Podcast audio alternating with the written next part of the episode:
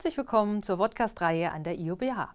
Heute stelle ich Ihnen die internationalen Kultur- und Festival-Events vor. Die Lernziele dieser Einheit sind, dass Sie nach dieser Podcast-Reihe wissen, was internationale Kultur- und Festival-Events sind. Sie wissen die wirtschaftlichen Auswirkungen verschiedener Kulturevents für den Städtetourismus. Und Sie kennen die Einflüsse unterschiedlicher Organisationen der Kulturpolitik für Städte und Regionen. Die Ausprägung schauen wir uns einmal an.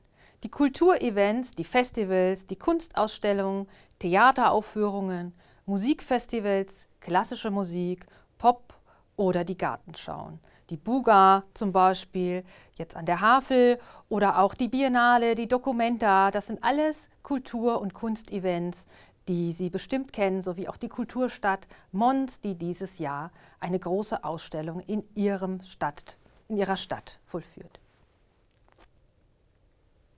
Die Entwicklung dieser internationalen Kulturevents hat natürlich ihren Ursprung auch in Griechenland.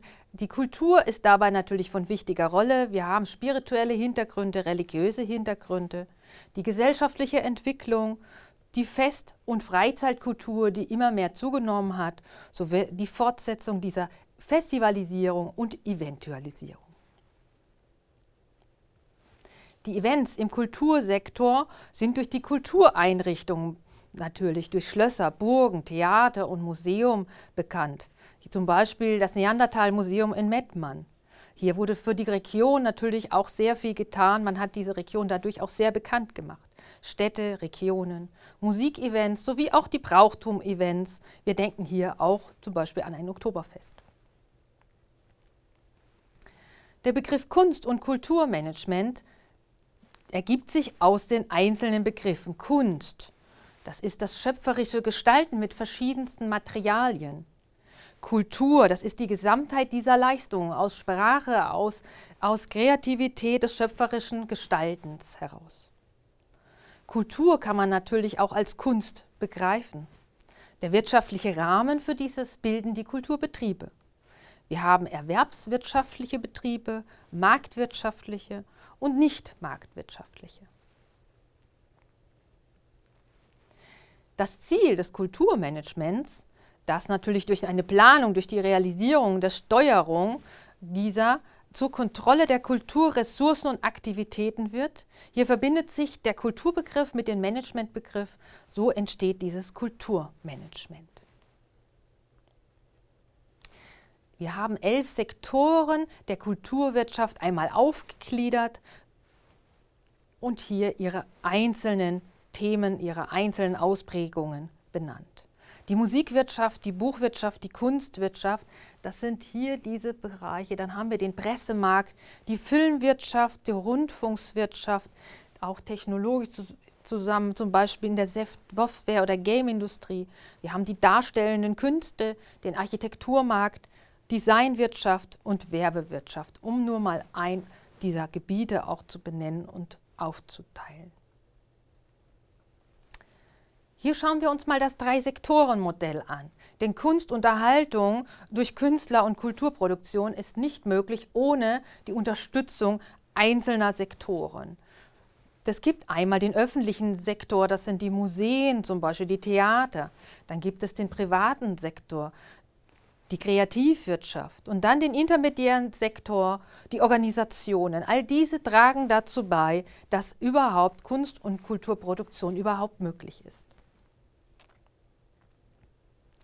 Nun schauen wir mal Kategorien an, die Rollen der Künstler und Kunstschaffenden im einen. Es gibt zum einen die Schöpfer, die Komponisten, die Lyriker, die Maler. Es gibt die ausführenden Künstler, die Schauspieler, die Tänzer, die Musiker. Wir haben Designer, Kostümdesigner, Buchgestalter, Lichtdesigner. Wir haben die Produktion, Regisseure, Produzenten, Verwaltungsleiter. Wir haben künstlerische Leiter, Intendanten, Museumsleiter, Direktoren. Und sonstige haben wir zusammengefasst unter Kameraleute, Bühnenmeister, Schriftsetzer. Alle sie sind Meister ihres Faches. Die Erfolgsmerkmale von Events und Kulturevents sind zum einen, dass sie natürlich einen klaren Inhalt, einen Kontext haben. Sie müssen klare Ziele verfolgen. Sie möchten natürlich auch die lokale Erweiterung dadurch ins Publikum, in die Öffentlichkeit tragen.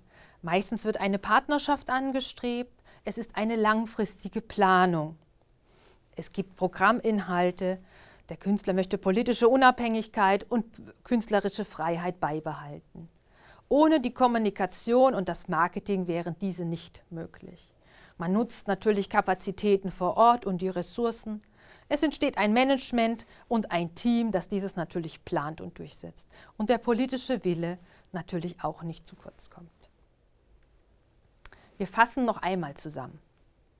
Wir haben die Abgrenzung von Kultur und Kunst kennengelernt. Wir haben uns den Begriff Kulturmanagement etwas näher angeschaut. Wir haben die elf Sektoren der Kulturwirtschaft einmal betrachtet und wir haben die drei Sektoren der Künstler- und Kulturproduktion, ohne diese das Ganze nicht möglich wäre, angeschaut.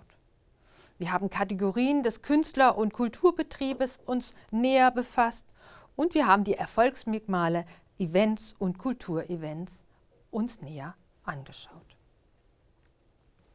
Ich bedanke mich für Ihr Zuhören. Auf Wiedersehen.